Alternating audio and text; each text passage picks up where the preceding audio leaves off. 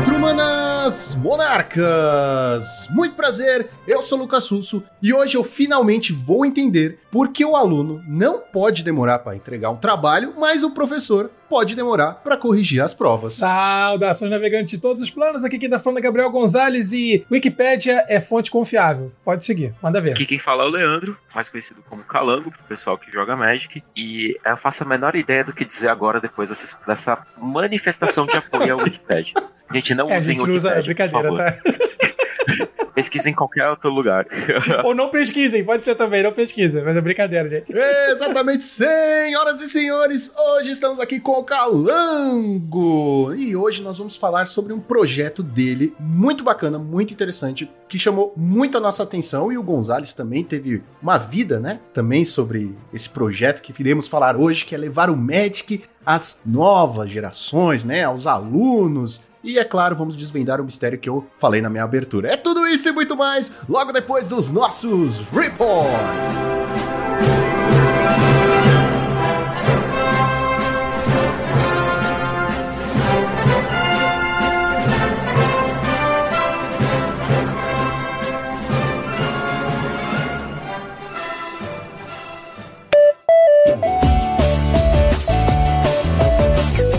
Bem, Joaquim, preparado para mais uma semana de Pauper neste maravilhoso podcast. Sim, estou preparado e sintetizado. Olha só, mas antes, Joaquim, eu queria lembrar a todos da nossa patrocinadora, é claro, a maravilhosa X-Plays. Somente a X-Plays oferece o cupom de desconto Monarch5 para você ter 5% de desconto em todo o site deles. Você já pegou suas novas cartinhas de New Campena, Joaquim? Já. E você aproveitou o cupom de desconto que nós temos? Não porque eu já tinha aproveitado. Oh, meu Deus, você tinha que falar assim, caramba. Sempre tem que falar assim.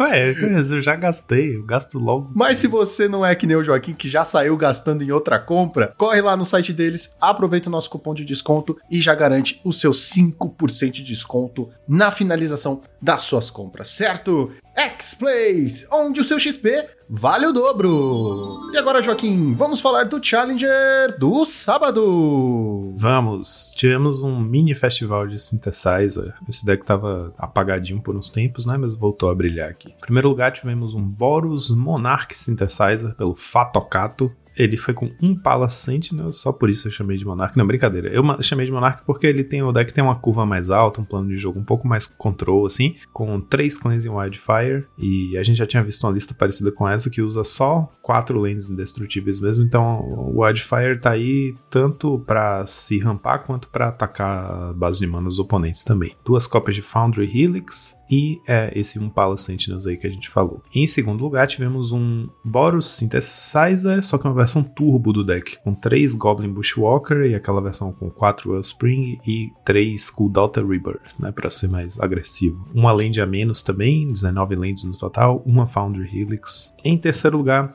tivemos um Grixis Affinity pilotado por MSS Kimbolic, com um Metallic Rebuke no main deck, um Trinket Mage e aí de Silver Bullet, um Nihil Spellbomb e um Boros. Boros? Um Experimental Synthesizer. A carta já encaixou tão bem no deck que eu acho que o nome da carta é Boros Synthesizer. Ai, cara, seria maravilhoso, né?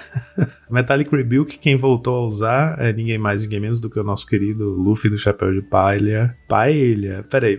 Chapéu de paia. Ele, o Luffy lançou tendência aí voltando a usar o Metallic Rebuke, e aí algumas pessoas também estão seguindo a tendência. Em quarto lugar, tivemos outro Grixis Affinity pilotado pelo Top Grinder, a build dele com dois Glaze Fiend no main deck, e aí no side ele trocou os Editos por dois Serene Heart, fazendo um Splash verde, e ainda no Splash verde, dois Weather the Storm, que junto com os três Reckoner's Bargain devem dar uma segurança aí contra os Burns. Curiosamente, ele tá com quatro cartas verdes no side, mas não tem nenhuma fonte de mana verde a mais do que a build padrão do Affinity. Ele não tem nenhuma lente que gera verde, e ele só vai ter aí as quatro Chromatic Star mais as Treasure Token do Deadly Dispute para poder castar essas mágicas verdes. Mas lembrando que são mágicas verdes mais para late game mesmo, Weather the Storm, né? E o Serene Heart também você pode esperar uns turnos para encaixar na hora certa contra um Boggles. Em quinto lugar, tivemos o terceiro Boros Synthesizer do nosso mini festival de Boros Synthesizer, uma build mais padrão aqui, nem Turbo, nem Monarca, com três Seeker of the Way, e duas cópias de Inspiring Overseer, aquele bichinho 3 mana 2 1 voar quando entra você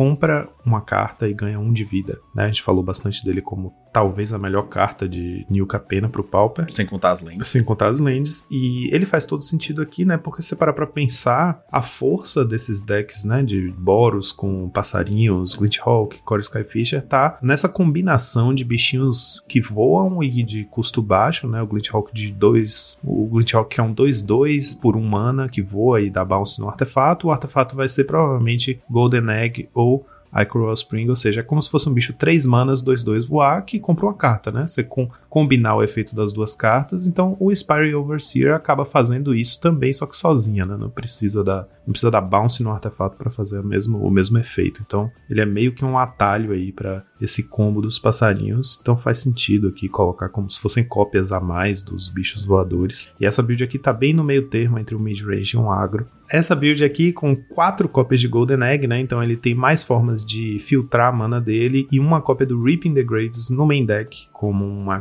carta aí pro late game para voltar pro jogo. E além disso, ele tem duas cartas pretas a mais no side que basicamente não contam como cartas pretas, que são duas cópias de Fairy Macabre, né? Que é o bichinho 2-2 voar, fada que você descarta para exilar duas cartas do cemitério ao. É quase um Mardu, né? É um Boros sombrio. Não vou dizer que é um Mardu, porque nem tem uma land que gere preto aqui. Em sexto lugar, tivemos um Burn, bom e velho Burn, mono-red mesmo, pilotado pelo Magic Verse. Em sétimo lugar, tivemos um Izzet Ferris, pilotado pelo Venom 1, a lista do O Underline Danielacos, ou seja, jogando com 4 Brainstorm e 3 Preordain, invertendo a proporção das cantrips. Em oitavo lugar, um Rakdos Burn, pilotado pelo Against, o Alexandre Weber, com um Bump in the Night no main deck. Ele deu uma diminuída aí nos Bump in the Night no Searing Blaze, desceu para 2, e aí colocou quatro cópias de Chain Lightning, e com uma cópia da, do artefatinho lá de três manas, que é o Foder Tossir. Brincadeira, Fodder Tosser, que vira e descarta uma carta, dá dois de Agora dano. eu fiquei com medo de tossir.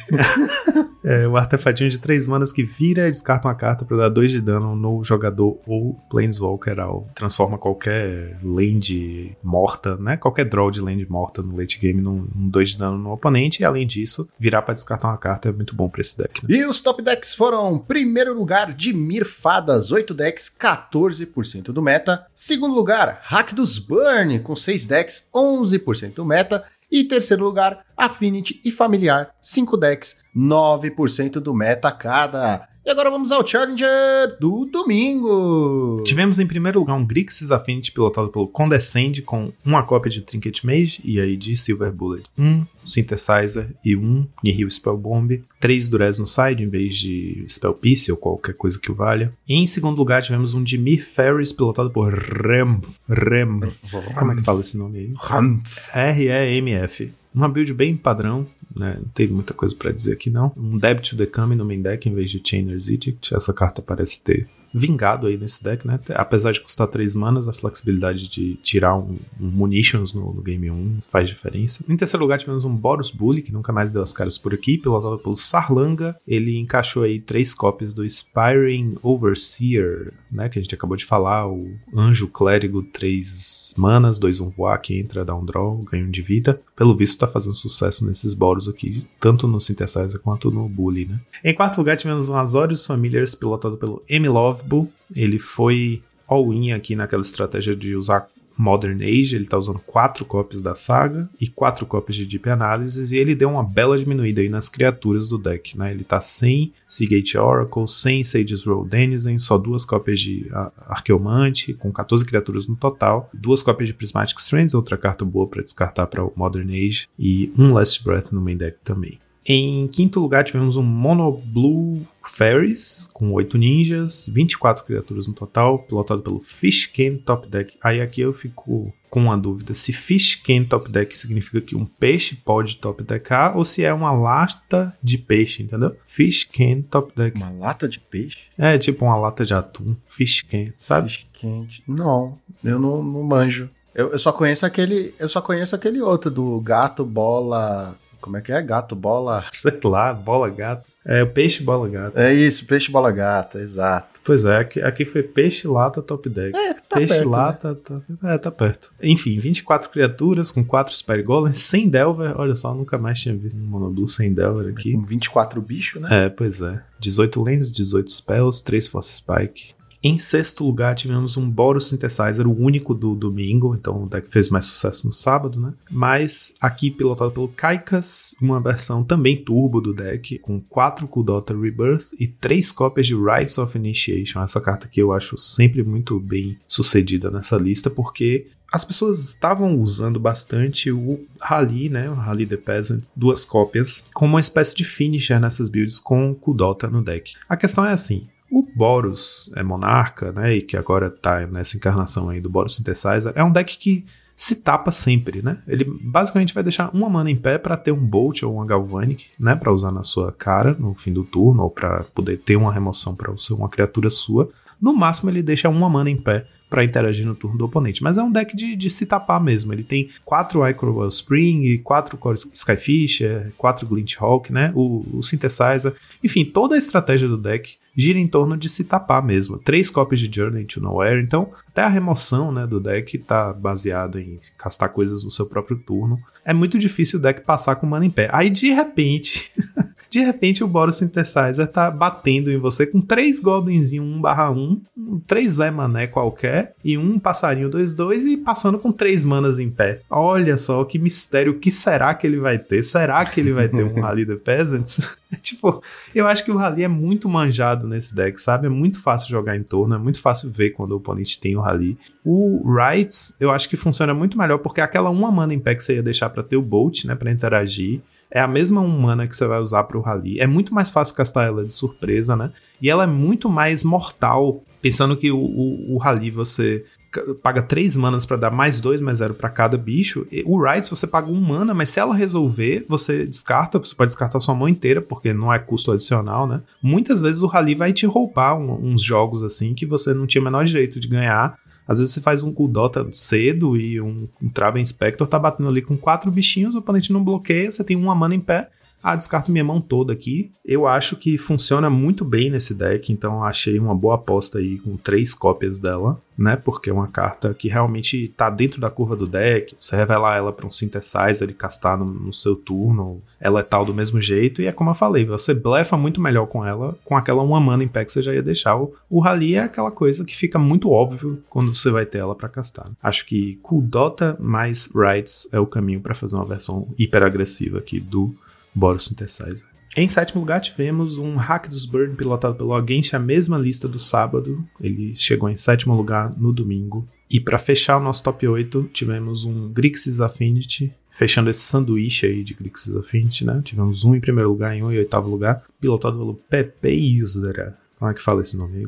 Pepeizra. Pepeizra. Pepeizra. Duas cópias de Experimental Synthesizer sem Trinket Mage na lista. E os top decks? Não tivemos top decks, então vamos para a nossa listinha da semana. Vamos lá, nossa listinha da semana foi pilotada pelo Cosmic Charles, que é um jogador que andava jogando bastante de Cycling Storm aí. Foi da semana passada, é um 5-0 que foi publicado pelo site da Wizards, né, no dia 4 de maio. Ele fez um Rakdos Sacrifice, uma versão bem agressiva do deck, usando ninguém mais, ninguém menos que o nosso querido Body Dropper, o Diabinho Novo lá de New Capena. É uma das cartas que a gente apontou como tendo um, um, tremendo potencial, só que o problema é justamente que ela tá aprisionada aí nessa, nesse arquétipo, que no caso aqui do Cosmic Charles ele fez funcionar usando quatro Lightning Bolt, né? Ele fez uma versão realmente super para frente. Não se preocupou pra muito para Frentex, exato. Não se preocupou muito em usar remoções, ele não tá usando Snuff Out, que é uma carta comum de se ver nesses decks, né?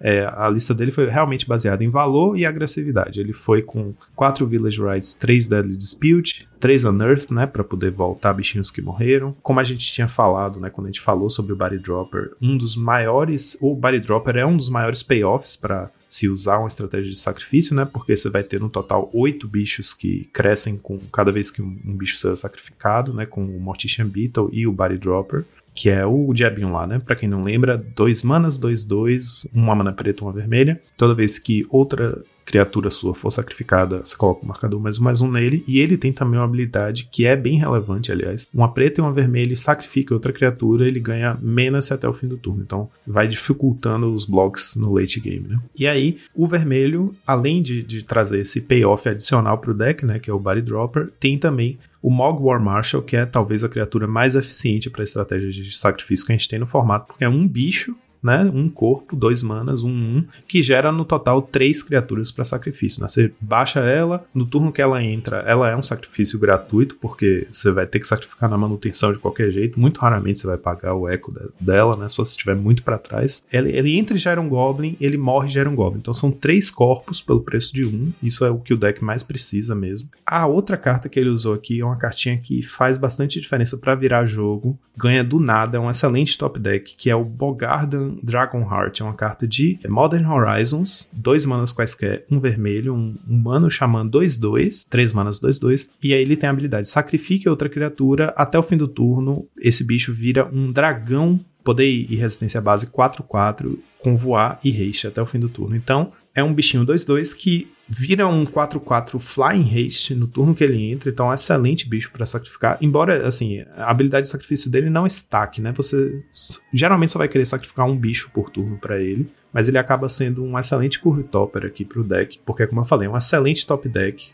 bagunça completamente a matemática dos blocos. E esse deck é um deck de combate, né? Apesar de ter, assim, assim suas formas de. Como eu falei, essa build dele tá usando Bolt, às vezes as pessoas usam Makeshift Munitions para poder sacrificar bicho, dar dano direto no oponente e tal, mas em geral é um deck de combate mesmo. Você vai crescer o seu Body Dropper, o seu Carrion Feeder e o seu Mortician Beetle para poder fazer bichos gigantes difíceis de bloquear e dificultar a matemática do combate. Então esse bicho aí vem como Curve Topper e como um, uma bagunça, assim, para a matemática do combate porque o fato do sacrifício dele dar haste faz com que o oponente não possa contar muito bem com os bloqueios que ele tá planejando, né? Porque vai ter um bicho 4-4 voar, haste, batendo do nada. Então é uma excelente criatura para essa estratégia que o, o, Cosmic Charles montou aqui, que é uma estratégia menos grind, mais voltada para o valor e para agressividade, né? Usando o Bolt como única forma de remoção aí que acaba sendo. É muito limitada, você não consegue tirar muita coisa da frente com o Bolt, mas ao mesmo tempo é aquela carta que nunca fica morta, porque você pode jogar na cara do oponente para fechar o jogo, né? Na verdade, toda carta você pode jogar na cara do oponente. Você pode, você pode. Não é a coisa mais elegante a se fazer, né? Nem é, os oponentes não vão ficar muito é felizes. Se pode ou não pode, pode. Sim. Por estar usando Deadly Dispute, ele foi na base de mana, usou aí um Vault of Whispers e um Great Furnace, né? As lentes artefatos de cada cor. A dual land que ele optou por usar também é a de artefato. Ele tá até com. Ele tá até com bastante, né? Tipo assim, tem talvez mais lentes artefato do que precisa.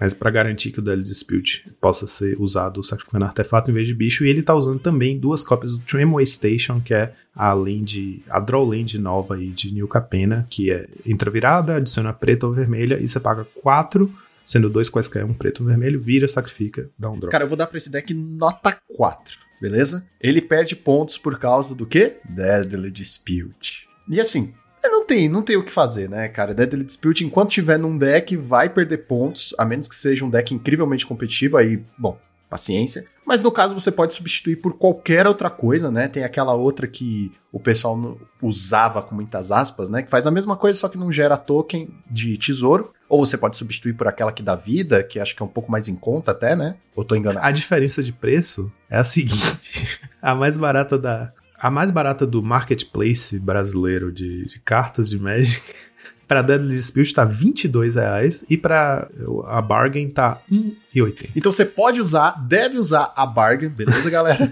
Porque não vai fazer a menor diferença, é muito mais seguro então, só pelo preço tá dito aí, né? Mas assim, cara, eu tenho uma memória afetiva com esse deck porque eu tenho um grande amigo que usa esse deck, é, a versão mono black dele, e eu com certeza vou mandar para ele essa lista porque é uma lista muito legal, é uma lista divertida. Eu acho que, falando competitivamente, ela tem alguns empecilhos de travar muito, sabe? Você ficar muito rápido sem cartas na mão, o seu combate ficar prejudicado porque as criaturas do outro lado são maiores ou porque o oponente tem remoções melhores mas ainda assim é um deck legal, é um deck divertido, é um bom deck. Ele tem boas cartas, ele tem relíquia, ele tem pyros, ele tem raio, que é muito boa. E esse goblinzinho novo, esse diabrete novo, na verdade, né? É muito legal, é muito bom. Então, nota 4 para este deck maravilhoso. E agora, Joaquim, só nos resta uma coisa: soltar a vinheta.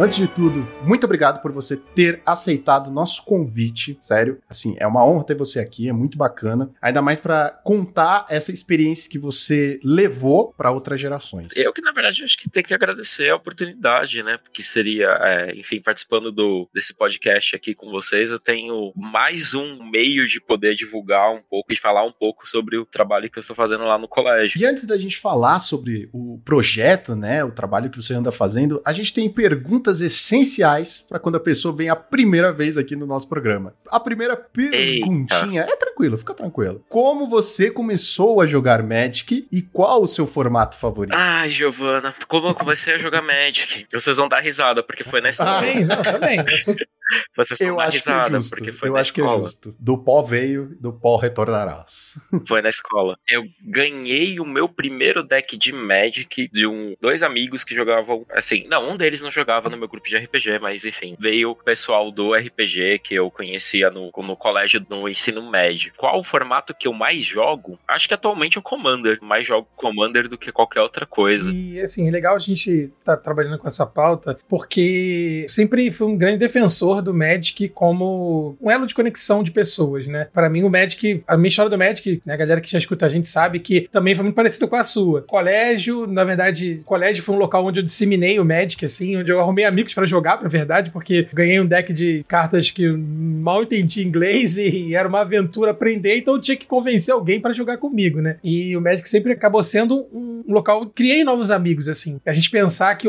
a gente cresceu, né? O Magic continuou com a gente e aí depois ele, ele vai servir de elo para outras pessoas, assim, é simplesmente fantástico, Você né? não vai chorar. É, eu acho que eu vou, cara, porque esse episódio aqui é, É, falar sobre Pronto. falar sobre duas Ai, paixões, gente. pô.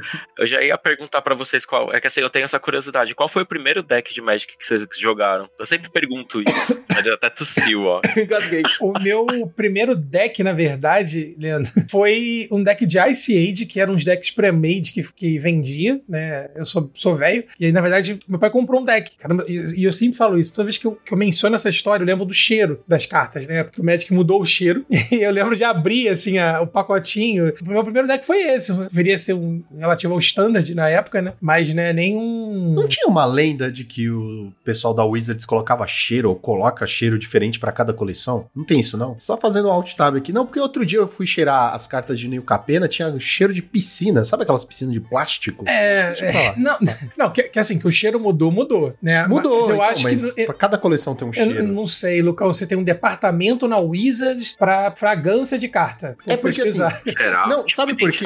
Faz, sim- faria sentido, porque shopping. Não, shopping. to- cada loja tem um cheiro justamente pra atrair o cliente, sabia? Pra ficar. Que gera uma identidade. Exato. Né? Memória pode. olfati- olfativa Não. é boa, né? Olfativo. Afetiva. Não, af- não, olfativa, do nariz, de cheiro. Memória de cheiro. Ah, mas não deixa de ser É, afetivo. verdade, Tocou. Ô, Lucão, não Ah, foge não. Qual foi seu deck aí, Lucão, que você... Cara, o primeiro. É que assim, como eu já falei, eu não fui o cara que mergulhou de cabeça no jogar, né? Eu colecionava. Então, o primeiro deck, o primeiro, assim, eu não vou lembrar qual era. Devia ser algum construído, algum. Ah, eu lembro que primeira coisa de Magic que fui eu jogar, alguma coisa assim, era aqueles decks que vinha escrito assim: iniciante, intermediário e avançado, sabe? Então, eu tinha um daquele, mas assim. Jogar Magic, Magic mesmo, era elfo de lana war que virava e descia outra floresta, sabe? E- esse era o meu Magic, né? Nossa, assim, eu tive um déjà vu agora do momento que eu tive que dar aulas no decorrer da pandemia, quando estava tendo isolamento social, porque a gente tá aqui gravando um podcast, né? O Lucão tava falando e todo mundo balançando a cabeça, como se as pessoas fossem ver. tipo, ver aquilo, assim. Tipo, eu imaginei, tipo, assim, eu dando aula, meus alunos todos com a câmera fechada. Gente, vocês estão entendendo? Parece um show de rock, né? Aí já, ah, não, professor, é que eu tava baixando, balançando a cabeça, mas o meu, minha câmera tava desligada. quando eles voltarem pra sala de aula, quando, quando e se já voltaram pra sala de aula, vai ser a mesma coisa, só balançar de cabeça, porque, né, o aluno é o aluno. Eu comentei, né, porque o meu primeiro deck de, de Magic foi um deck monogreen, todas as cartas eram verdes. Curiosamente, é a minha cor favorita do Magic Não, até hoje. Sai dessa vida, cara. E eu acho que é uma coisa que chega a ser, acho que até um pouco afetiva ali, das pessoas que me deram as cartas. O deck era horrível, tipo, vocês pelo menos começaram a jogar com um deck montadinho, pensado pra funcionar. O meu era amontoado de cartas, tinha dúzia de elfos, umas bestas de investida e, e era isso. Servia pra brincar. Engraçado, porque você falou amontoado de cartas, e eu vou trazer aqui uma coisa que o Gonzalez sempre me zoa, né? Que é a época que eu jogava Yu-Gi-Oh! Oh shit. E era assim, o meu baralho de Yu-Gi-Oh! era assim, eram todas as cartas que eu gostava num bolo de 80, 90 cartas, porque eu gostava de todas. É bem isso. É afetivo, né? Como você falou mesmo. É, claro. Ninguém começa. Assim, ninguém é duro. Hoje em dia é muito difícil, né? Porque hoje em dia a informação tá tão ampla, um, até o Magic Arena mesmo, é fácil do cara saber como um Magic funciona. Mas na nossa É, época. já vem com o deck pronto. Já vem com o deck pronto. Ele não tem que se preocupar em montar do Eu zero tô, nada. tô eu tô falando de 98, cara. 98 eu não sabia você nada de. Arena. Não, tu falou assim, eu, eu comecei a jogar em 98. Então, assim, 98 não tinha internet, não tinha informação de como jogar. Vinha um livrinho em inglês, que era pior ainda, né? Então era muito mais intuitivo do que técnico. Localização é o caralho. Ah, né? mas O é. negócio O é. Magic era muito novinho naquela época ainda. Agora, Leandro, é, fala um pouquinho pra gente. é, você é professor de que matéria? É historiador de formação. Atualmente eu tô- estou com as aulas de filosofia no meu colégio, porque, enfim, eu fiz conta do mestrado e, e coisas que eu continuei fazendo. Eu posso pegar as disciplinas correlato. Mas é, é isso aí, sou do time dos historiadores. Glory Hold Um na veia. abraço. Escola de Vamos, análise, Peter Burke, a família toda ali.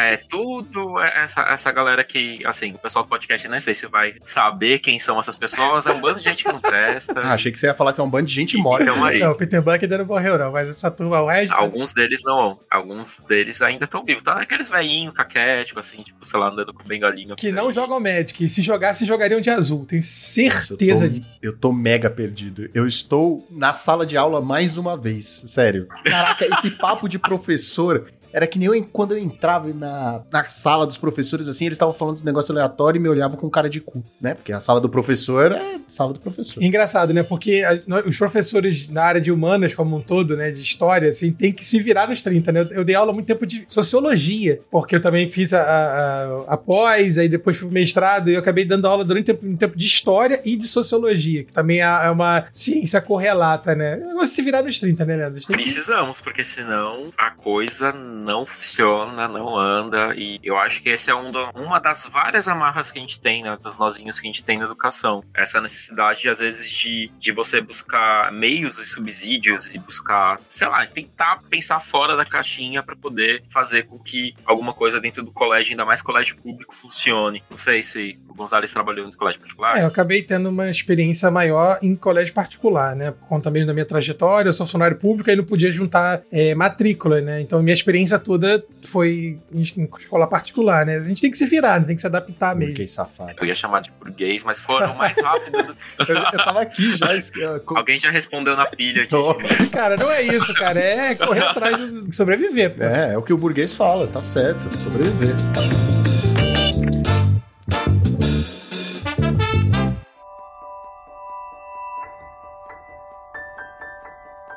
Mas, Calango, vamos ao que interessa. Diz pra gente como nasceu essa ideia de levar o Magic pra escola. Então, acho que a ideia, na verdade, partiu um pouco dessa minha experiência de ter conhecido o Magic dentro da escola, porque os amigos me apresentaram o jogo. Apesar de ter conhecido o Magic, eu ainda era adolescente, ainda estava no colegial. Eu parei de jogar Magic e voltei a jogar, vamos dizer assim, de uma maneira um pouco, não vou dizer um pouco mais hardcore, mas eu acho que como um jogador de Magic casual joga, sabe, com os amigos no final de semana, por aí vai, do decorrer da pandemia. Eu também conheci algum, algumas ideias de outros professores, né? Tem um, acho que um projeto no Rio de Janeiro, em que as crianças jogam Magic na escola. Acabei entrando em contato com alguns projetos parecidos de outros professores aqui de São Paulo, mas é mais comum eles usarem RPG e não Magic na escola. E houve o retorno das presenciais, né? E eu percebi também uma série de coisas que me incomodaram no meu colégio. Uma delas é eu trabalho em um colégio de ensino integral aqui em São Paulo. Ou seja, as crianças elas passam nove horas todos os dias na escola. E eu imagino que, enfim,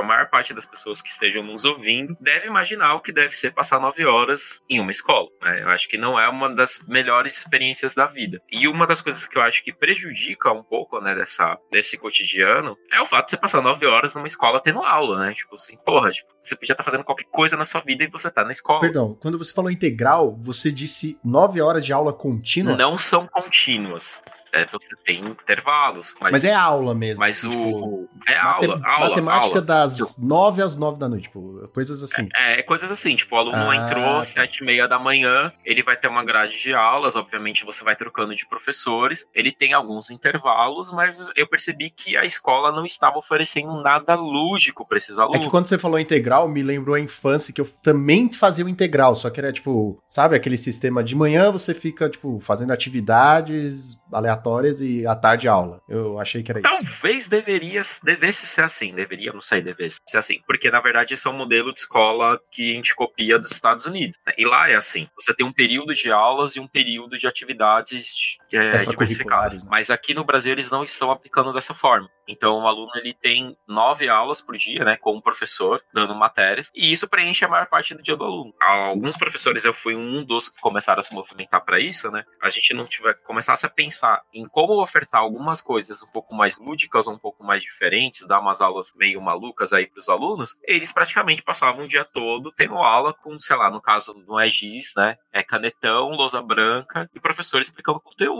E fica uma coisa maçante, na verdade. E chegou ao ponto de começar a ficar maçante para mim. Aí você começa a pensar, pô, se o professor é chato, imagina pro, para o adolescente. Então, assim, foi uma conjuntura de coisas. E aí o que, que eu pensei? Assim, pô, eu já tinha é, feito uma experiência, né? Eu fiz um teste, na verdade, com uns alunos que faziam tutoria comigo ano passado. Então, assim, ao longo de toda, todas essas coisas que o aluno tem que fazer, as nove aulas, por aí vai, rola uma situação que parte dos intervalos deles, eles precisam fazer reuniões com professores que eles escolhem. Seria tipo o professor orientador da sua faculdade, que vai orientar seu mestrado, vai dirigir seus Ou não. estudos, é, de iniciação científica Ou ou não. não, né? Porque é o que mais acontece. É, tipo, ele responde, vai corrigir isso aqui. Pra quem nunca passou por essa experiência acadêmica, né, essa experiência na universidade, o orientador às vezes é uma pessoa que é o mestre dos magos, né? Quanto você mais precisa dele, ele some. E ele aparece só pra te trazer problemas pra você resolver e você tem que se virar nos 30 estudando. Mas enfim, na tutoria, na- no ensino médio, como o aluno ele não tem ainda essa cabeça pra pesquisa, a gente acaba muito conversando assim sobre a dificuldade dele no estudo, né? Se ele tá fazendo os trabalhos, o que que tá acontecendo que ele não tá entregando as lições e por aí vai. E eu percebia que os alunos eles não queriam conversar comigo, apesar deles terem me escolhido como tutor. Aí eu achei até uma coisa que, peraí, a galera me indica pra conversar comigo, mas não quer falar como que andam umas coisas na escola. E calhou que eu comecei a levar deck de Magic pra escola. E eu falei, assim, quer saber? Não vamos fazer tutoria hoje não, a gente vai jogar esse troço aqui. E eu percebi que o pessoal começou a se soltar um aluno ou outro conforme a gente ia jogando. Eu- a gente inicialmente só conversava sobre o jogo. Começou assim, né? As primeiras conversas eram só sobre o jogo, eles começaram a me perguntar sobre as cartas, como que eram as regras. Aí depois de um tempo, eles já começavam a falar que eles tinham feito final de semana, assim, eles começaram a se sentir mais à vontade para trazer inclusive coisas que aconteciam no próprio colégio. Então, é, eu acho que vai muito de encontro que o Gonzalez comentou, assim, o Magic meio que estabeleceu essa ponte, né? Entre eu e esses primeiros adolescentes. Virou o ano, é ver essa loucura toda do presencial, nove horas, todo mundo na escola, por aí vai. Eu falei assim, meu, não, alguma coisa precisa ser feita. Principalmente porque no maior intervalo que os alunos têm, os alunos faziam nada, assim. Eles almoçavam e ficavam, tipo, sei lá, largados no corredor da escola ou mexendo no celular, porque eles não tinham o que fazer. Aí eu pensei no Magic como uma, uma ferramenta, né? Até para resolver outras questões que a gente pode conversar daqui a pouco. Alguns professores de educação física se moveram e começaram a, a, a possibilitar prática esportiva, né? Nesse intervalo. Então foi, a gente foi tendo, a gente foi cercando os alunos dessa forma, oferecendo algumas atividades para eles para esse tempo, né? E até esfriar a cabeça das, das aulas. Cara, que bacana. Eu, eu queria muito que minha escola tivesse isso. Sério, eu acho um projeto muito legal, muito interessante. E é claro que numa escola, vamos por entre aspas, tá? Mais normal aqui pro Brasil, né? Aquele negócio de, sei lá, seis, sete aulas por dia, de 45 minutos cada, coisas assim. Claro que implementar uma coisa assim não, não teria tempo, porque eu, eu lembro que quando eu tava na escola, o intervalo era de 30 minutos, eu acho, era alguma coisa assim. Era, não era muito longo, sabe? Claro, não ajudaria nem um pouco o fato de ser um colégio com padres, né? Você ter cartinhas do demônio e, e tudo mais envolvidos. Mas eu acho que, que seria muito. Poxa, teria me ajudado muito na escola. É, eu, eu comecei a jogar Magic, como eu falei, né? Assim, mais no próprio colégio. Eu jogava no intervalo, mas eu comecei a jogar ali, eu tava na oito, sétima pra oitava série. Eu já tava no colégio público. Né? Eu imagino que no outro colégio, eu joguei um breve período do meu ensino fundamental, né? Do comecinho ali num particular, e eu imagino que também não, não seria possível por também ser religioso. Essa, essa mentalidade do Magic em si como um jogo, o próprio Magic mudou, né? A gente já, já tem episódio que a gente já falou sobre isso, sobre as artes e sobre né, como a própria, a própria questão imagética do Magic mudou né, para algo menos tenebroso, né, né? Das cartas pretas, por exemplo, as vermelhas com monstros e demônios, e acabou ficando algo mais, mais assim, palatável acho que vale a pena a gente mencionar aqui, né, até que, que o Leandro comentou, que aqui no Rio de Janeiro, acho que o projeto pioneiro foi do Jacó, do Jorge Jacó, que é um professor também de História, né, que, que da rede pública do Rio de Janeiro, que foi o primeiro também que eu vi trabalhando com essa questão de Magic e sala de aula, Magic, não necessariamente em sala de aula, né, porque acho que o, o tempo que o professor tem, às vezes é no intervalo ou são nas aulas de apoio, né, que, que aqui também tem isso, né, de, de a gente ter umas aulas de tutoria, que, que aqui, na verdade aqui a gente chamou de aula de, como se fosse assim, aulas paralelas, aulas extras, né? Dependendo. Aulas mágicas. E aí eu, eu, foi onde eu também consegui desenvolver um trabalho com relação a isso. Na verdade, eu trouxe o Magic junto com um projeto de RPG que eu fiz de RPG histórico, e aí eu fazia aventuras e ensinava o RPG a, a, dentro da, do ambiente, né? O projeto final era criar aventuras correlacionando com história do Brasil, em específico história do Brasil e o RPG. Aí eu acabei trazendo o Magic e, e foi um projeto paralelo, assim, que funcionou muito bem. Eu acho doido como às vezes RPG e Magic sempre caminham juntos, né, nesse, nesse universo, por mais que nem sempre o jogador de Magic conheça RPG. Inclusive o meu projeto, na verdade, ele, ele envolveu RPG também, porque que não eu não estou trabalhando com RPG. Porque em um momento da semana, olha só, tipo, você passa nove horas por dia cinco dias da semana e o governo do estado inventou, resolveu assim, tipo, ah, realmente as pessoas, essas crianças precisam de um tempo para elas fazerem algo para se divertir. Então ele te dá uma hora e meia dessa semana inteira para você criar um clube e fazer coisas que você quer, realmente está afim, porque é, é uma hora e meia na semana inteira. Mas ok. Os adolescentes eles criaram um grupo de RPG. Aí a coordenação vetou, falou assim: ah, se os adolescentes estão criando um grupo de RPG, você não pode trabalhar RPG com eles. Foquei apenas no, no, não, no Magic. Calma aí, que agora eu, eu queria entender um pouquinho da lógica. Porque os alunos estão criando, você não pode participar? Porque é, na maneira como foi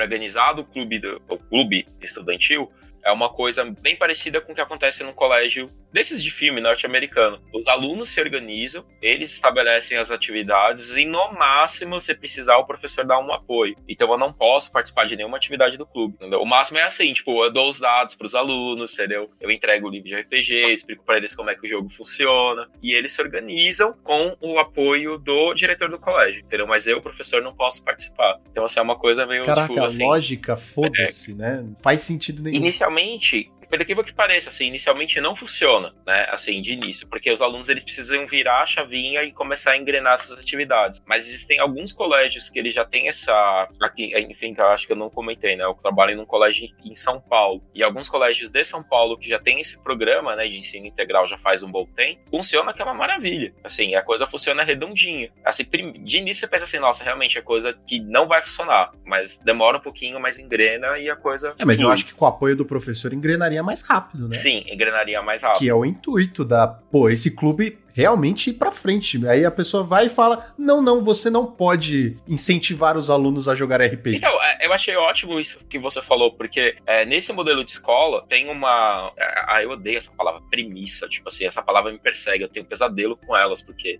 preciso ficar falando de premissa o tempo todo nos documentos que eu entrego para a escola. Tem uma premissa de que você desenvolve no aluno não só, vamos dizer assim, conhecimento de história, geografia, matemática, por aí vai. Você tem que trabalhar comportamentos né, e valores. E isso engloba uma série de questões. E uma delas eu poderia traduzir de uma maneira para ficar mais fácil como autogestão, vamos dizer assim. O aluno ele tem que aprender a se organizar, ele tem que aprender a respeitar os colegas dele, e a ideia do clube é ser um espaço para isso. Então, se o professor participa, ele não vai, vamos dizer assim, aprender a se organizar, entendeu? Aprender a estabelecer regras, aprender a estabelecer, vamos dizer assim, normas com muitas aspas, saca? Pra coisa funcionar. Não, eu entendi, eu entendi o que você quis dizer. O que eu tava pensando mais era dar ao direcionamento apenas, sabe? Pelo que você falou, tipo, zero. Você não pode interagir com esses alunos enquanto eles estiverem jogando RPG ali na sala, sabe? Mas o direcionamento eu acho que seria interessante você chegar e falar assim, gente, RPG é assim, as regras básicas são assim, aqui vocês encontram esse material e tomam os dados. Pelo que você falou, tipo, ah, os alunos que Então, acaba sendo meio que isso mesmo. No máximo,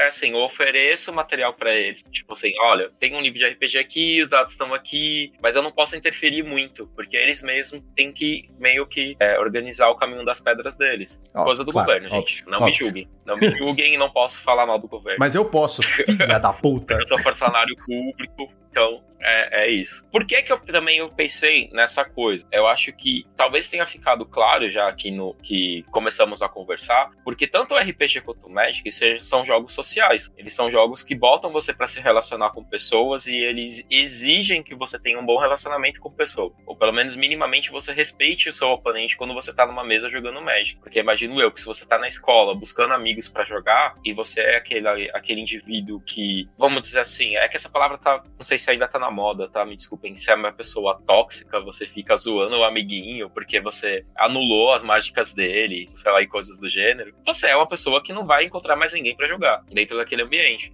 eu pensei da seguinte maneira, cara, por que não trazer o Magic para a escola e de uma maneira diferente de outros projetos, né? Como esse do, do professor do Rio de Janeiro, ele levou o, o Magic pro colégio pensando talvez em desenvolver raciocínio lógico. Se não me engano, tem uma pegada com matemática, né? Que você tem uma matemática básica. Eu já fui por um outro caminho, que é pensar assim, por que, que eu não uso o jogo para incentivar o aluno a recriar laços dentro do colégio porque todos esses laços foram rompidos por conta da pandemia, a se ver fazendo parte do colégio de uma forma diferente, porque a, a intenção era talvez ofertar alguma coisa para esses estudantes que eles, inclusive, se sentissem valorizados lá dentro. Porque a gente não estava oferecendo nada. Assim, a gente estava oferecendo as aulas, né, o conteúdo curricular, mas talvez nada que fosse lúdico ou que fosse fora desse universo dos livros, vamos dizer assim, dos livros didáticos, vamos dizer dessa forma. Aliás, nem livros a gente estava oferecendo muito, porque na verdade a biblioteca do colégio estava em defasagem. Então, é, em paralelo, também a gente tem um projeto de tentar é, levantar a biblioteca com doações de livros, porque, enfim, nem, nem isso a gente conseguia oferecer para os estudantes. Mas voltando pro Magic. Então, assim, a minha proposta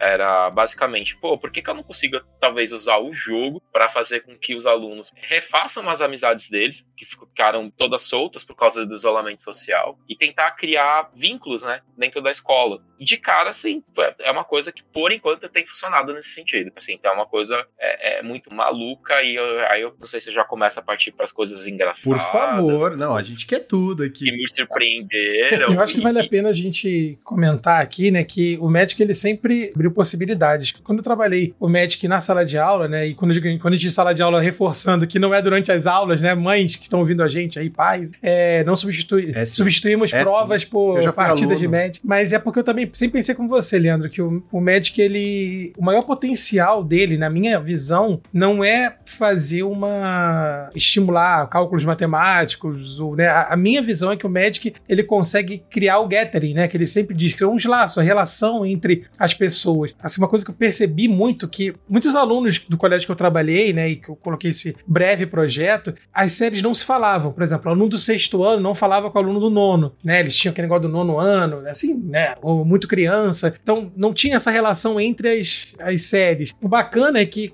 conforme eles foram jogando, né, e trocando, eu comecei a ver no, no, intervalo uma menina do sexto ano jogando com um garoto do nono, entendeu, do oitavo, e eles falando sobre Magic, trocando cartas, entendeu, é, montando uns baralhos assim, né, e tinha uma loja que ficava perto do colégio, até que, enfim, acho que vale a pena fazer aqui um, um jabá da Bolsa do Infinito, né, que é a turma que recebeu muitos dos meus alunos lá, inclusive, e deu deck, sabe, eu achei isso muito legal, que né, eles iam lá sem dinheiro, sem nada, e davam um deck, aquele deckzinho de iniciante, né, fazia um torneiozinho para eles, assim, para sentir o gostinho e dava um booster. Então, é, isso foi muito bacana, né? E, e, esse poder de relação entre as pessoas no Magic é muito interessante, né, cara? É muito interessante. E, e mais do que qualquer formato ou competição, né? A relação entre as pessoas que o Magic traz, os meus amigos do Magic, inclusive, assim, eu carrego para a vida, né? Então acho que esse poder é muito, muito importante para até para manutenção do jogo em si, né? Sim, isso é uma coisa que eu não sei se enfim, eu fiquei muito tempo afastado do Magic, mas eu percebo que os jogadores de RPG eles fazem muito isso, né, de tentar trazer novas pessoas para o jogo. E eu não sei se a comunidade Magic tem essa prática de tentar, tipo, mostrar o, o jogo para pessoas, é, tentar dar um deck para pessoas que estão, enfim, que nunca jogaram. Eu acho que como comunidade no geral, você não vê isso acontecendo, sabe? Você não vê os jogadores fazendo um evento tipo, ah, hoje é open house, entendeu? Eu lembro que a Wizards tinha os open houses e eu achava incrível, eu achava muito legal você ir levar, tipo, o seu irmão que tá começando ou alguém que nunca jogou e se interessou, levar as pessoas, sabe? O, o veterano levando o novato, era muito legal ver isso. Eu adorava ir nos open houses. Só que até a Wizards parou com isso, né? Eu achei isso meio, meio chato, meio. Era uma forma de, como o Gonzalez falou, né? Continuar a comunidade, reciclar a comunidade. E perder isso, claro que a pandemia foi um dos motivos, né? Porque isso começou a partir desse momento. Até então não tivemos nenhum outro open house, mas assim, do jogador sair do, de uma comunidade, acho mais difícil. Agora, talvez individualmente, tipo, eu falo por experiência própria, tipo, já levei meus amigos, meu irmão, sabe? é, meu outro irmão, eu também,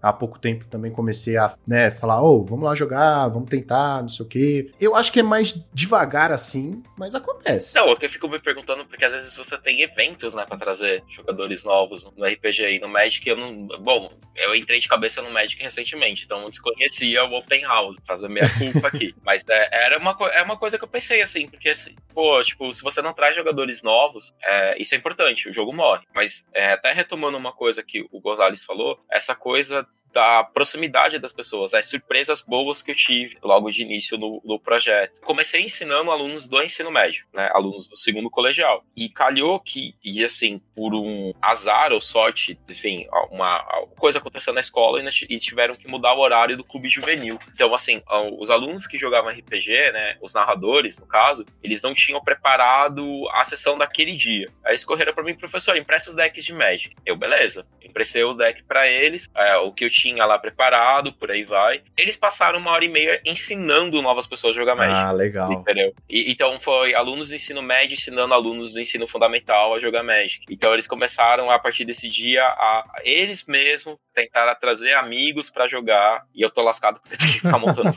alguns decks, porque os que eu tenho são limitados. E, e eu sou péssimo para montar deck. Então assim, eu tô demorando horrores para montar o baralho pros alunos. E para piorar, eu fui doido, né? Porque assim, a ideia do meu projeto era ensinar molecada a jogar, aí mostrar assim, ó, eu tenho esses, sei lá, 10 decks aqui. Qual que você mais gostou de jogar? É esse, então esse deck vai ser seu, você vai levar para casa pra você jogar com seus amigos, sabe? Eu vai ficar com você pra você jogar nos intervalos e vocês se organizarem para jogar. Então, assim, eu deveria ter essa rotatividade de decks, né? Só que eu sou uma pessoa um pouco lenta para conseguir montar os baralhos. Enfim, eu tô nessa meio desse olho do furacão, mesmo porque eu não esperava que fosse ter essa, essa receptividade, né, dos estudantes. Eu achei que só os nerds. Ele está fazendo aspas, pessoal. Fossem aceitar. Ele está fazendo aspas. É, estou fazendo aspas, né? Os nerds. É, esqueço é, que aqui não, não gravo vídeo. Desculpa. Cara, mas eu fico muito feliz em ouvir isso, sabia? Tipo, que alunos, você ensinou alunos e esses alunos depois, tipo, tudo bem que, né, calhou de eles não poderem jogar RPG naquele dia, mas eles já procuraram o Magic como solução e, assim, zero preconceito. Tipo, ah, vamos ensinar esse espirralho? Não, vamos ensinar esse espirralho. Tipo, vamos ensinar e jogar junto Pô, é muito legal saber disso, cara. Eu, eu adoro ensinar jogar Magic, cara. Sério, para mim é uma das melhores coisas. É, é, uma, é uma parte muito legal, né? Uma parte muito legal. Lembra um pouco da gente, do nosso próprio aprendizado, né?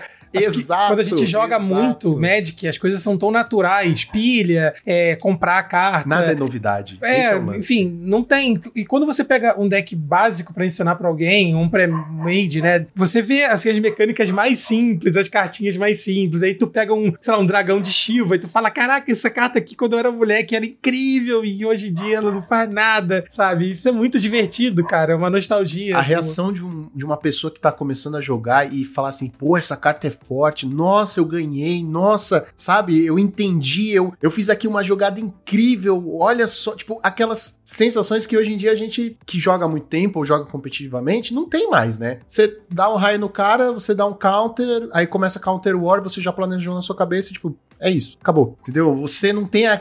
Você tem, mas não tem a mesma sensação de quem tá começando que, tipo assim, nossa, o que vai acontecer agora? Eu vou jogar uma criatura, ele vai matar, eu vou tentar. Isso, claro, um, um pouco mais avançado, né? Eu vou tentar anular e vai começar aqui uma guerra, não sei o quê. Pô, cara, ensinar Magic é uma das melhores coisas, sério. Eu, eu fiquei, tô, tô arrepiado só de pensar. Olha, tem sido muito divertido, para não dizer que foi uma das melhores coisas que eu vi ter naquela escola esse ano. Tem sido, assim, uma experiência bem bacana. Aliás, tá sendo animal, assim, não, não tenho como descrever essa experiência de ensinar a molecadinha a jogar. E é bem isso que vocês falaram, sabe? Tipo, enfim, os primeiros decks que eu montei para levar pro colégio foi a partir de um book que eu recebi de doação de um amigo que tinha um monte de carta daquela coleção Strixhaven. Aí eu resolvi montar os decks para levar para escola. Aí eu pensei justamente assim, pô, Strixhaven, tipo, tem aquele apelo da literatura daqueles livros lá, enfim, que os jovens Harry gostam. Potter. Que eu não vou falar, falar o nome. Não, ah, não, não fala, não. Deixa eu falar. A autora deles é chata. Não, o, o livro é legal, mas a gente não fala o nome da autora, entendeu? A gente É. só não fala. Aí eu falei assim, meu, eles vão se identificar com isso daqui, né? E dito e feito, a molecada se identificou. Então, na hora que, tipo, sei lá, o pessoal tá jogando com um deck de, sei lá, Quandrix, né? Que, que baixa fractal e o aluno consegue baixar um monstro 9 barra 9, aí a galera pira. E é uma coisa assim, sei lá, super simples.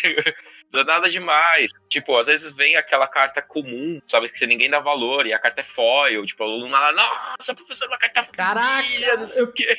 Voltei 10 anos lá no passado, meu Deus, Sabe com essas coisas emoções. assim? E a molecada que, assim, que é, eles nunca viram o jogo, né? eles nunca teriam acesso ao jogo, talvez, se eu, se eu não levasse o jogo pra escola. E é fantástico você ver isso, como às vezes você precisa de muito pouco pra cativar a pessoa pra algo que pra gente, assim, a- virou banal, como vocês disseram, né? É, e Leandro, e tem, e, e tem também a questão do professor, né? Isso sentia muito, né? Porque nós somos de uma geração onde a ponte professor-aluno, ela tá muito menor, muitas vezes quase inexistente, né? Eu nunca pensei, por exemplo, eu aluno, ter um professor que fosse fazer algo que eu poderia fazer com ele, né? Ou me aproximar, ou saber de coisas que ele fazia que, que eu iria curtir também, né? Porque ainda tem, né? Ainda tinha essa ponte muito longe, meus professores, às vezes muito mais velhos, né? Assim, eu nunca imaginei, sabe, que eu poderia jogar tipo RPG com meu professor. E eu senti isso dos meus alunos, sabe? Porque o Magic me aproximava deles, quer dizer, não fazia só o elo entre os alunos, mas entre eu, professor, e os alunos, sabe? Porque eles ficavam felizes, eles, cara, tipo, sabe, professor, eu levava carta que não tinha valor pra gente, mas pra eles realmente era incrível. Então, é, é- e assim, o próprio Magic, ele ensina uma lição muito forte de companheirismo, né? De perder,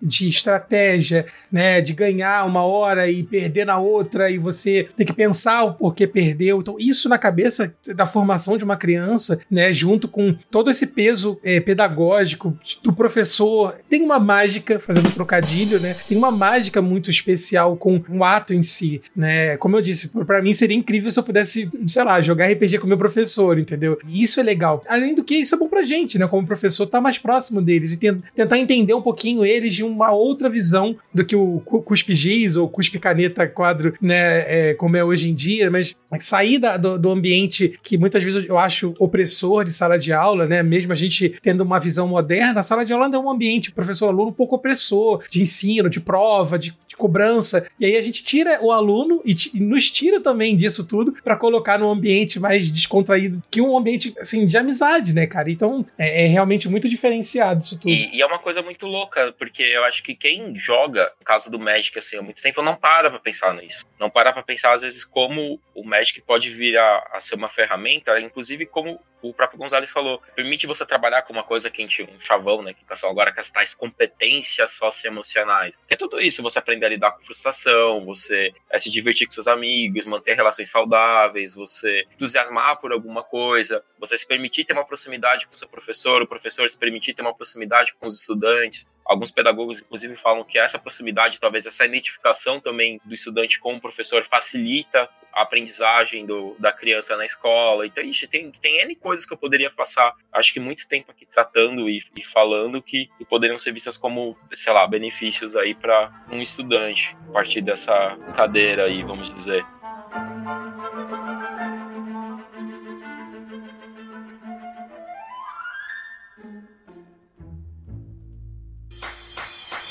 Música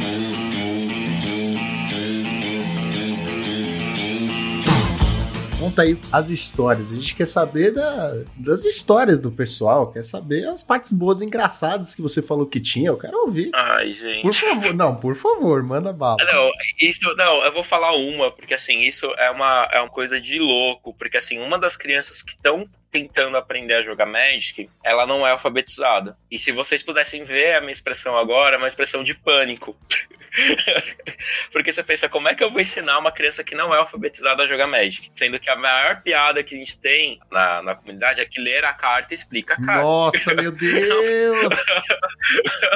Quem tá rindo agora vai pro inferno. Mas assim, é, assim, eu acho que. Porque eu mesmo dei a risada, porque assim, cara, é uma coisa muito maluca, porque eu percebi que a criança ela começou a identificar as cartas, né? As diferentes cartas por conta das imagens. E aos pouquinhos, e assim, ele já cons- consegue identificar alguns números também, porque tem o poder de ataque e o poder de defesa. As letras ele não consegue identificar, mas é uma coisa meio que maluca isso, né? Porque É um desafio. eu nunca imaginei que fosse me ver nessa situação. Teve a situação do, do amigo que baixou né, a criatura barra 9 barra 9. E, obviamente, assim, é uma outra história. E, obviamente, as pessoas elas não conheciam ainda o famoso counter, né? Elas não, não- eles não entendiam que eles podiam anular a mágica do amiguinho, né? E eu nem preciso dizer o que aconteceu quando eles entenderam, né? Os adolescentes entenderam que isso era Explodiu. A possível. cabeça Tipo explode. assim, nossa, mas peraí, eu posso interromper a magia aqui da pessoa? Tipo, é, você pode interromper a magia da pessoa. Aí, obviamente, alguém ficou muito frustrado porque não teve mais a criatura 9 9 na mesa. Tipo, deixa eu ver que mais. Não, Assim, só de você falar assim, criatura 9/9, eu já imagino que deve ser um flavor text bonito, um Vigedrix da vida. Nossa, tá vendo? São emoções que a gente não vai passar. Não sei, deixa eu ver que mais é, que eu posso contar.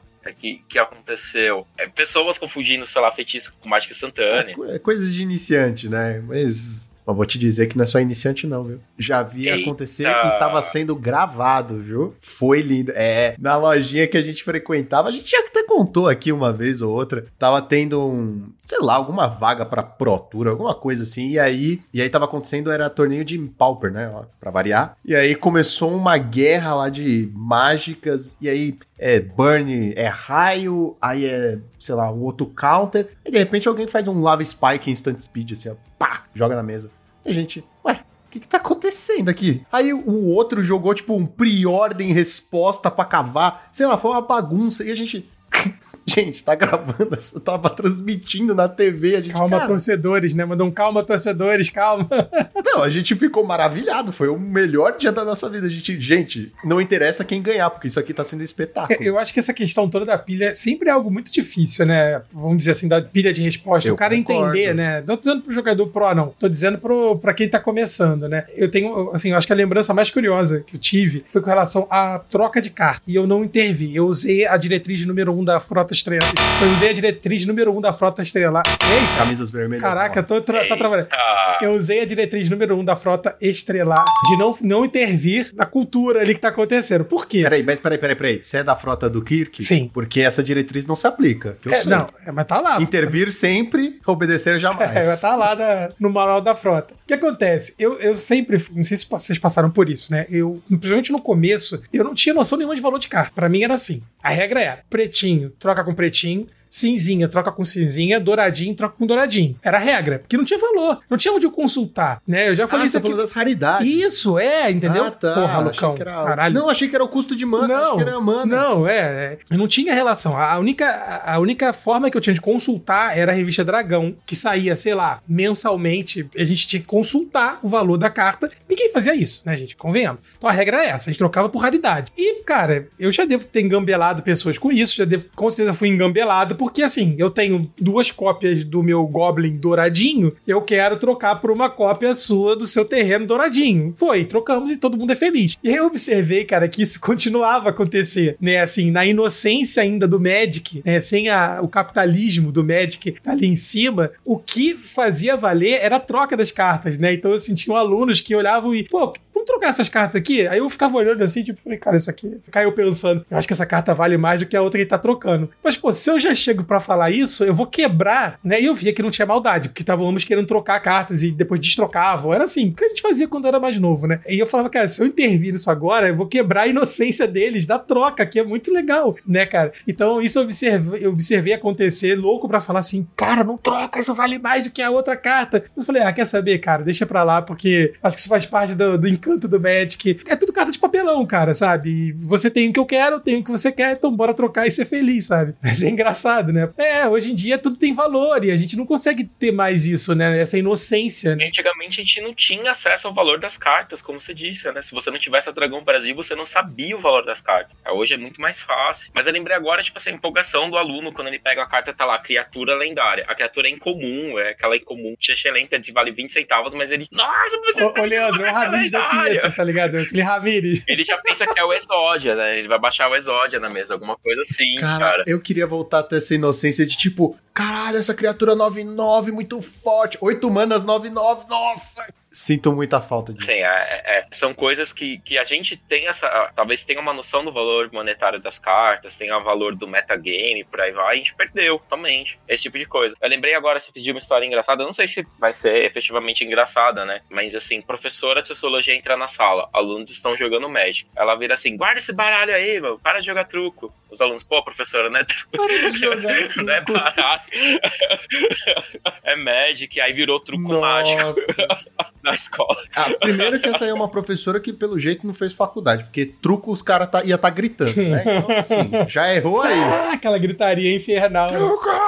Já errou aí. Então, só por isso já é engraçado. Engraçado, assim, só de estar tá comentando sobre essa inocência, né, cara, da, do jogo em si, é, eu acho que. É, assim, eu não sei se vocês concordam, porque eu acho que isso não vai existir nunca mais. Eu acho que quem tá começando a jogar agora, muito raramente vai conseguir viver esse período de inocência, justamente por conta da internet, né? Justamente por conta do, do Arena, né? Que coloca a gente numa, numa realidade muito mais objetiva, né? Assim, se você chegar para um aluno seu hoje e falar, beleza, eu tô te ensinando aqui, pô, baixa no teu computador e vai jogar o, no Arena. Lá ele vai ter contato já com a economia, né? Ele vai entender preço, ele vai entender raridade, ele vai entender que ele vai abrir um booster e vai ter cartas que vão vir com mais chance outras não. Então, assim, aí rapidamente aquilo vai gerar curiosidade. Ele vai entrar na internet para consultar, vai ter contato né, com preço de carta, e essa inocência do jogo, ela não vai existir. É aquele negócio, né, Gonza? Quanto mais você quer aprender sobre ele, mais a inocência vai embora, né? Como vocês estavam falando, no começo tudo é mágico, tudo é maravilhoso, tudo é incrível. Só que dura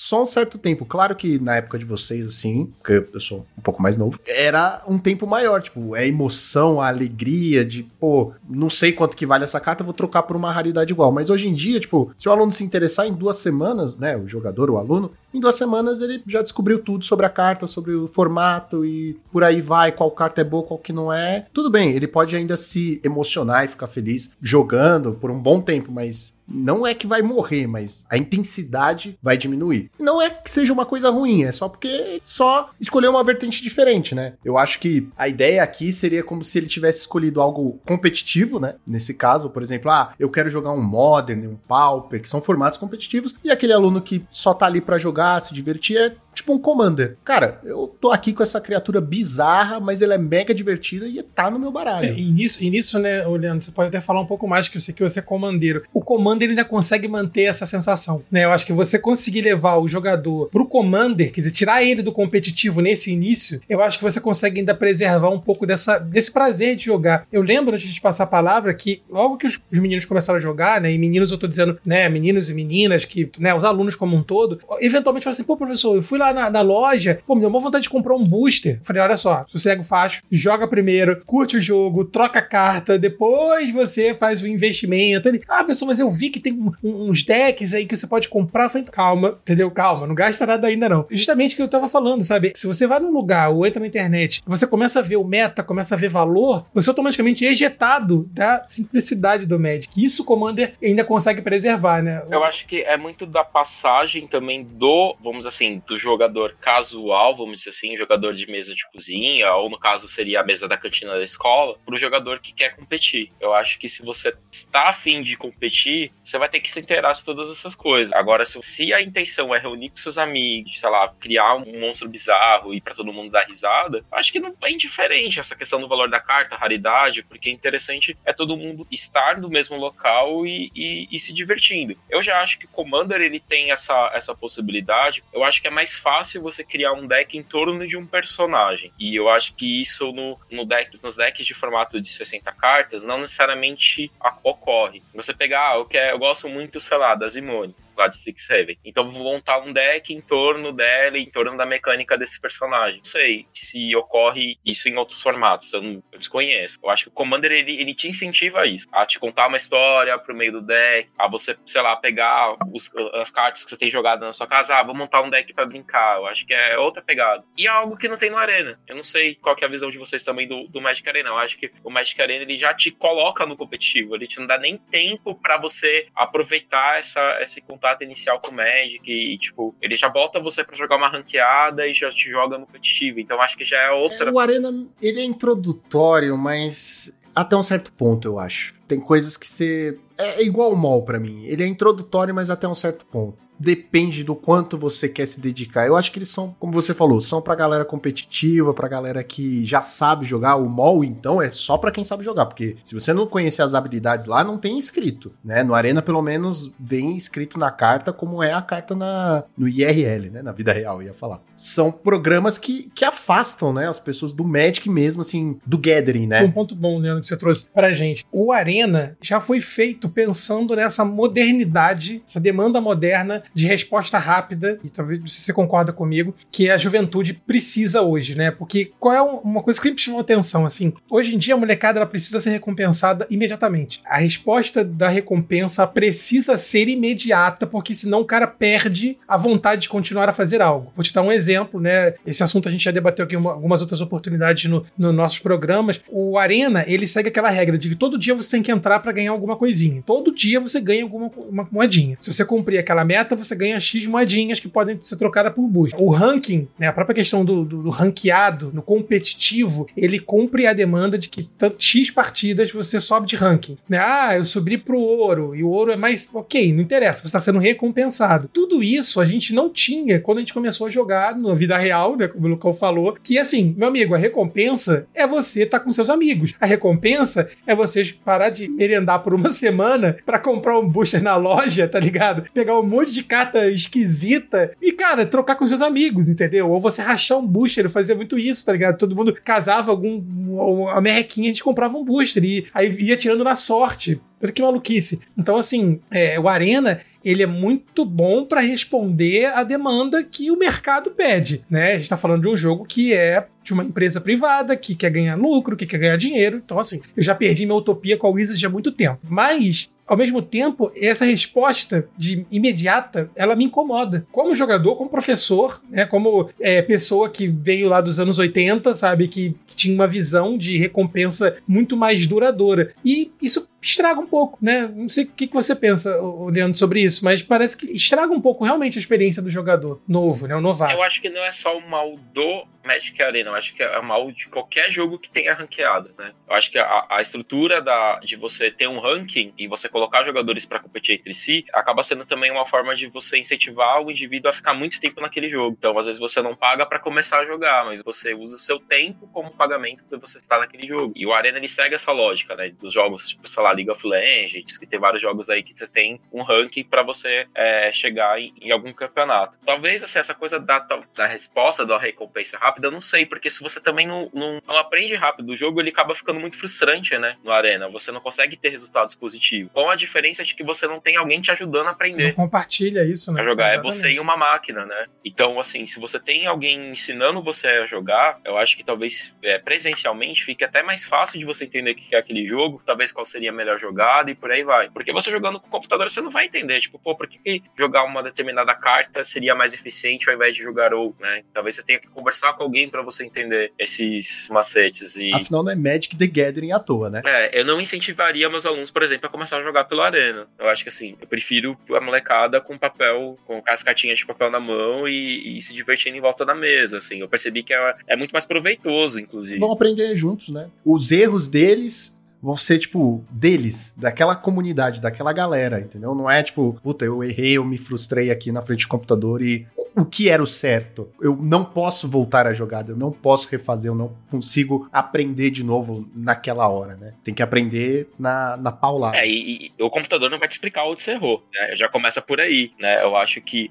o computador ele, ele explica as regras, ele é, é bem didático, né? O, o, jogo ele é bem interessante também pelas animações. Então, para aquele aluno, de repente, para aquela pessoa que talvez não consiga imaginar as coisas acontecendo no meio do, do, combate ali do Magic, nesse sentido acaba sendo mais didático, mas ele tem essa limitação. Ele não vai, sei lá, te pegar na mãozinha e te mostrar realmente como é que a coisa funciona.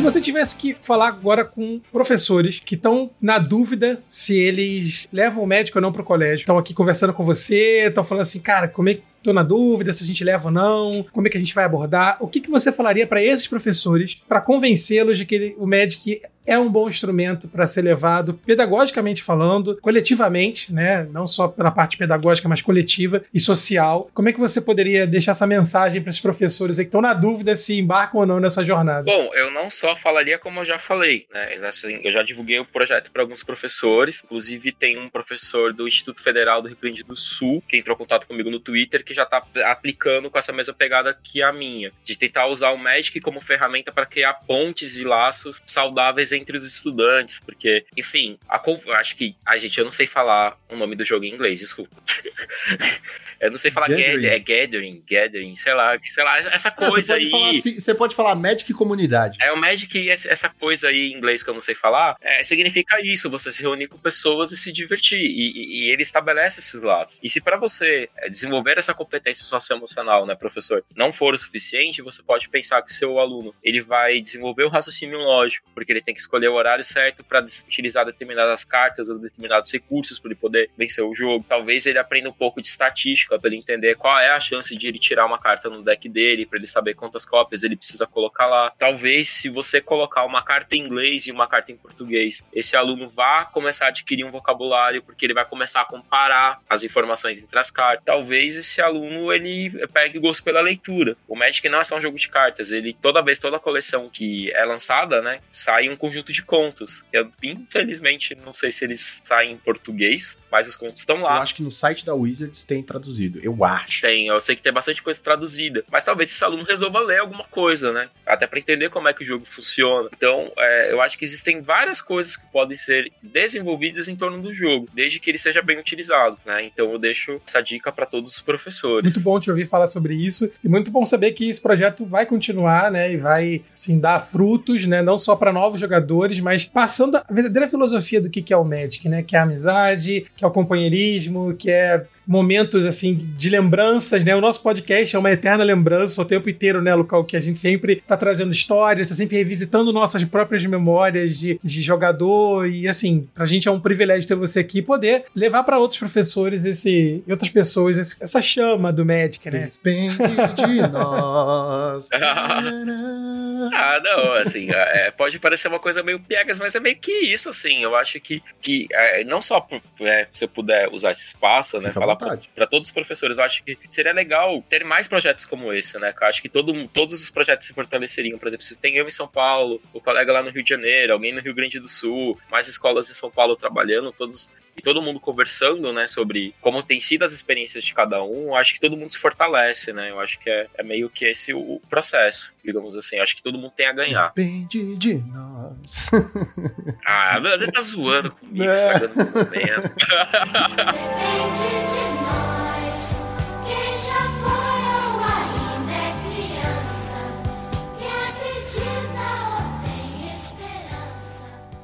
Momento jabá! Momento jabá.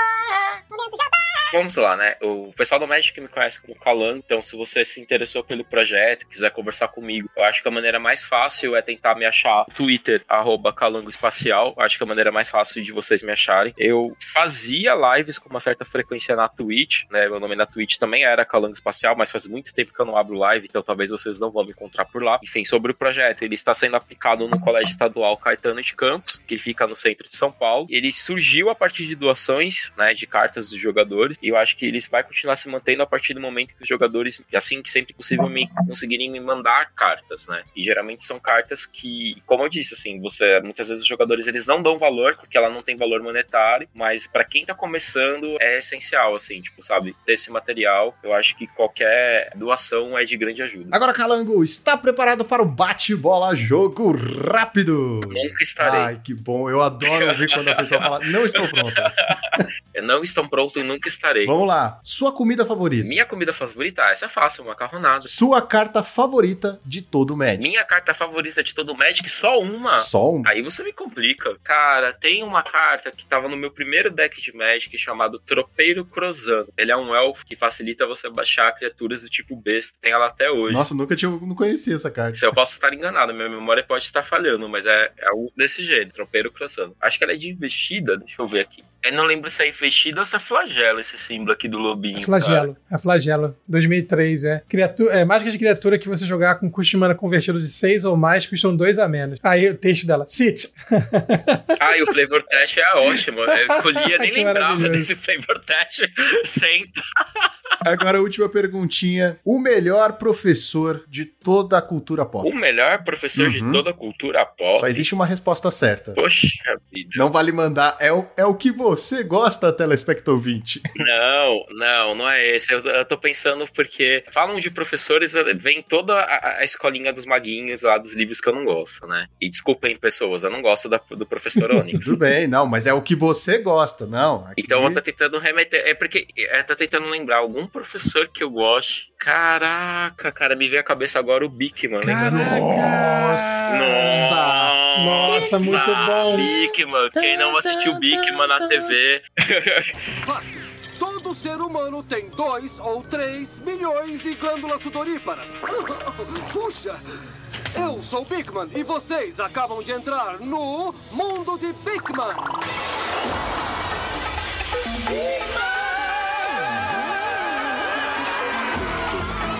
Pra quem não conhece, é um- é um professor de ciências em geral, que ele dava aulas assim malucas.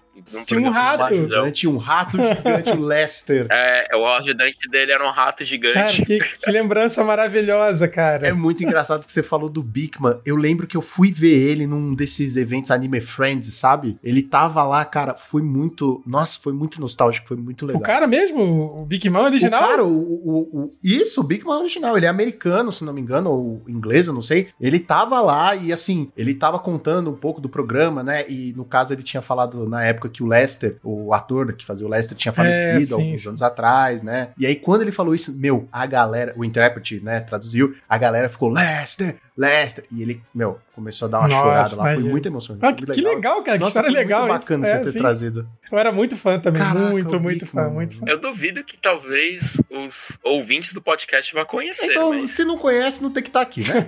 Acho que não é o seu lugar. Desculpa. Aqui a gente é bem seletivo, é um- sabe? Só pessoas assim do mundo de Bigman podem entrar.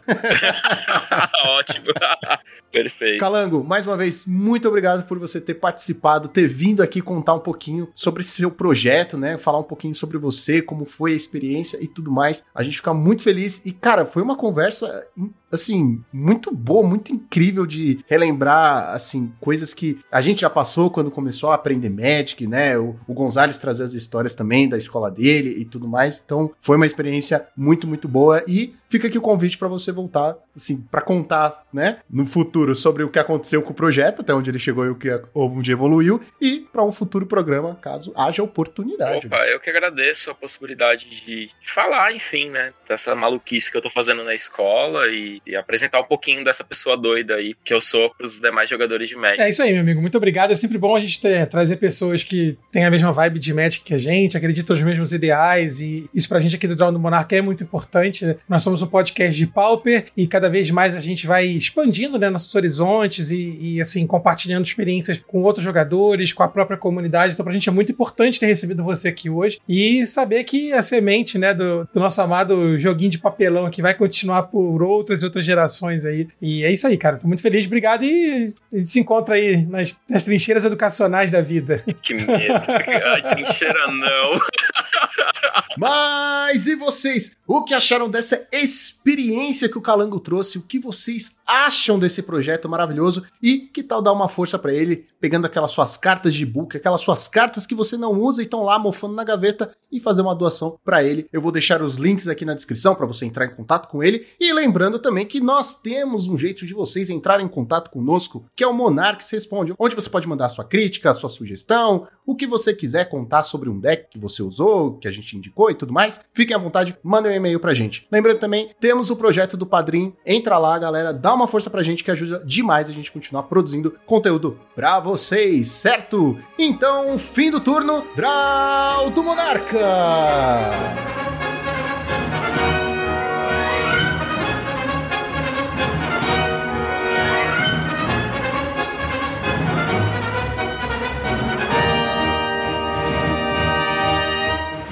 Este podcast foi editado por Monarchs MTG Produções.